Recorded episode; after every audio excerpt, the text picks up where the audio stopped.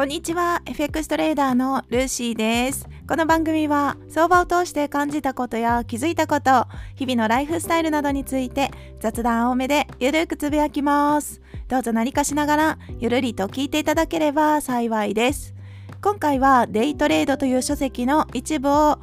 深掘り会です。デイトレードという書籍は私が FX を始めて最初に買った相場に関する書籍です。そして今でも大好きな大好きな書籍です。この本の一部をピックアップして内容を私なりに噛み砕いて考えたり深掘りをしていきます。では始めますね。今回は新しい章にやってきました。第7章究極のトレーダーの秘密。すべてのトレーダーが知るべき15の掟。今回は第1の秘密。ウォール街にプレゼントは落ちていない。このタイトルの中の一応一部をピックアップして読み上げたいと思います。では読みます。人生という大きなゲームにおいて確実なものはそう多くない。まず頭に浮かぶのは死と税金ぐらいであろうか。もう一つ確実なものとしては変化が挙げられるだろう。一方、トレーディングという小さなゲームにおいて唯一確実なのはウォール街にプレゼントは落ちていないということだ。ある取引で運が良かったと感じることがあったとしよう。しかし通常は時間の経過とともに当初幸運と感じたものが実は不運である不運であるということが明らかになるのである。はい。こちらをピックアップしました。今回のタイトルは第1の秘密。ウォール街にプレゼントは落ちていないというタイトルの中の一部なんですけどね。ごく一部だけを ピックアップしました。人生という私たちの人生ですね。それを大きなゲームと例えてみるならばそのゲームの中で確実なものっていうのは実はそう多くない。むしろすごく少ないってことが書かれてます。でそこで3つピックアップされてた確実なものとしては確実なものは1つ目は死。ということですね。死ぬということです。人間はいずれは死にます。形あるもの劣化していきます。死というものはいずれ皆さんが迎える受け入れることになりますね。だから確実。そして2つ目は税金。税金を支払うというのも確実にあります。この資本主義の世の中では起きうる確実なもの。そして最後は変化というものも起きるというのが確実。そんな感じで書かれてたんですね。で一方ですねトレーディングという小さなゲームの中においては確実なことはただ一つウォール街にプレゼントは落ちていないということだそうなんですね。ウォール街聞いたことありますかね？皆さん知ってますよね。世界の金融の中心地と言われるウォール街なんですけどそこにはプレゼントは落ちていないっていうことなんです。それが今回の秘密の一つだそうなんですけどこれをですね。私なりに理解をしてどういう言葉で、うん、自分の経験とですね合わせてお話をしていこうかなって思った時いろいろあるんですけどやっぱり特に初心者の時はですねラッキーパンチ ラッキーで利益が上がることって経験ありませんかね皆さん。ラッキーだって思うことこの相場の世界においてラッキーという言葉まあこれも皆さん使い方人それぞれですが私はあまりラッキーという言葉を使いたくないなって思う瞬間がありますまあ別にね使ってもいいんですけどなぜならば FX においては再現性というものが非常に大事になると思ってるんですね。再現できるものを、まあ、自分のトレードスタイルっていうことにも言い換えられるんですけど利益が獲得しやすい場所でトレードを執行していくエントリーをしていくそしてエグジットをしていく。で時にはもちろん利益にならないことだってあるけれども一貫性を保ちながら常にですね同じパターンでトレードをしていく、まあ、それが再現性っていう言葉になってくるんですけどそれ以外で利益を得た場合それこそがラッキーっていうことなのかなと思っててでそのラッキーで何が不幸かというとそれで稼げちゃうんだっていう錯覚を持っちゃうんじゃないかなと思っててねでそれは私自身の経験でありましたというのも損切りをずらしてしまう癖がある人ってまさにこのパターンじゃないかなと思ってるんですね。で私自身がそういう経験をしたからこそあの お話ししてることでもあるんですけどなぜ損切りをずらしたかっていうその経緯をたどってみるとやっぱり寝動きこう上下運動しますよね寝動きって。上に行ったり下に行ったりっていう一定の規則を持ってこう上下運動してるんですけどその損切りをしなかったことで最終的な決済がプラスに終えられたっていう経験をしたことがあります。これは損切りずらしたことある経験だ経験がある人であれば皆さん多分ね 多分ねあのやってると思うんですけどこれこそがラッキーという言葉に言い換えられるかなと思ってて。だけどこれこそが不幸の始まり 不幸の始まりなんです。損切りをずらして戻ってくれば確かに利益になることもあるけれども値動きがですね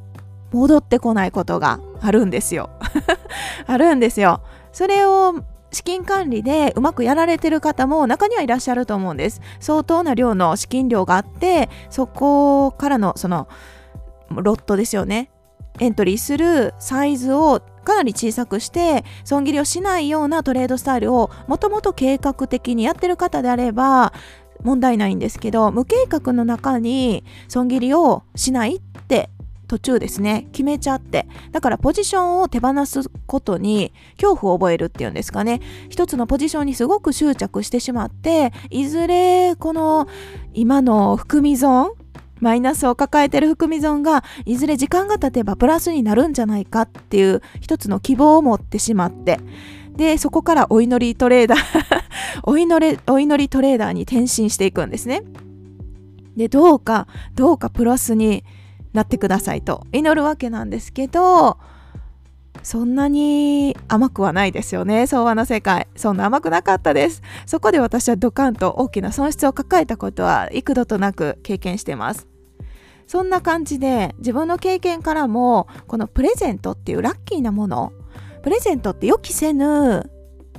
出来事だったりするじゃないですか。日常でプレゼントもらう時どういうことかなって考えた時に自分ではなく他者からもらいますよね。そして他者のタイミングでプレゼントをもらうことがほとんどです。そうですよね。そう。だからふとして利益が入るっていうそんなイメージをプレゼントっていう言葉に言い換えてるのかなと思ってるんですけどそういうふうにもちろんラッキーで利益を利益がね得られることは嬉しいことではあるけれどもそれがずっと続くわけではない。そこだけは頭の片隅に置いておきたいなと思います。だから利益が獲得できたっていうその結果だけに結果だけをフォーカスするのであれば別にラッキーはありだと思うんですね。ありだと思うけどそれが長く続くわけではないっていうところでいつも通りのエントリールールをエントリールールにとも伴ってエントリーを執行してで本当にいつも通りですね。いつも通りのお仕事を淡々とし続ける。それこそが熟練したトレーダーのやるべきこと。そして熟練トレーダーの姿なのかなって思ってはいるんですね。皆さんはどうお考えですかね。どうでしょうか。プレゼント落ちてると思いますか？どうでしょうか。やっぱり誰かがくれるもの。うーん。実自分の実力以上の何かを得てしまった時得たのならばそれは罠の可能性が高いっていうことなんですね。だから自分が望んでた金額以上だったりとか金額じゃなくてもね幅とか何でもいいんですが自分の想定してたものよりもかなり大きなものが手に入った瞬間って誰でも嬉しいって思うと思うんです。FX をしてるのであれば誰しもがお金を増やしたくてトレードをしてます。全てのトレーダーがそうだと思うんですね。だから利益が積み上がることには喜びを感じますがだけど自分の実力外のところで得た利益っていうのは要注意かなって思ったりします。話がうますぎると感じる時には常に懐疑的になった方がこうより慎重になった方がいいっていうのは日常の生活でもそういうことあるじゃないですか。なんていうかよく詐欺詐欺的なお話を聞いても誰かにお金を預けてでその預けた先で運用してもらう。でその運用してもらったバッグを増やした利益を自分のところに戻ってくるっていう仕組み。よく聞くしそういうふうにうまくやってる方もいらっしゃるのかもしれないけど誰か他人にお金をあげる預けるっていうことはなくなる可能性も踏まえた上でっていうそんな考えを持ってて。懐疑的にそして慎重になった方が最終的には自分が納得できるようになるんじゃないかなと思ったりします。はい。なのでウォール街にはプレゼントなどそもそも存在しない。そんな感じにこのデイトレードの今回のトピックには書かれてます。皆さんはどうお考えでしょうか？このね自分の実力以上の何かを得た時っていうのがポイントの 言葉なのかなと思っててこれもそうですね。本当に私の経験で私が感じる感情でしかないけど FX を始めたての時はそれがいいか悪いかもかん分からず分からなかったです。今の自分、うんと、トレードで言うと4年と少しトレード歴やってるあるんですけれども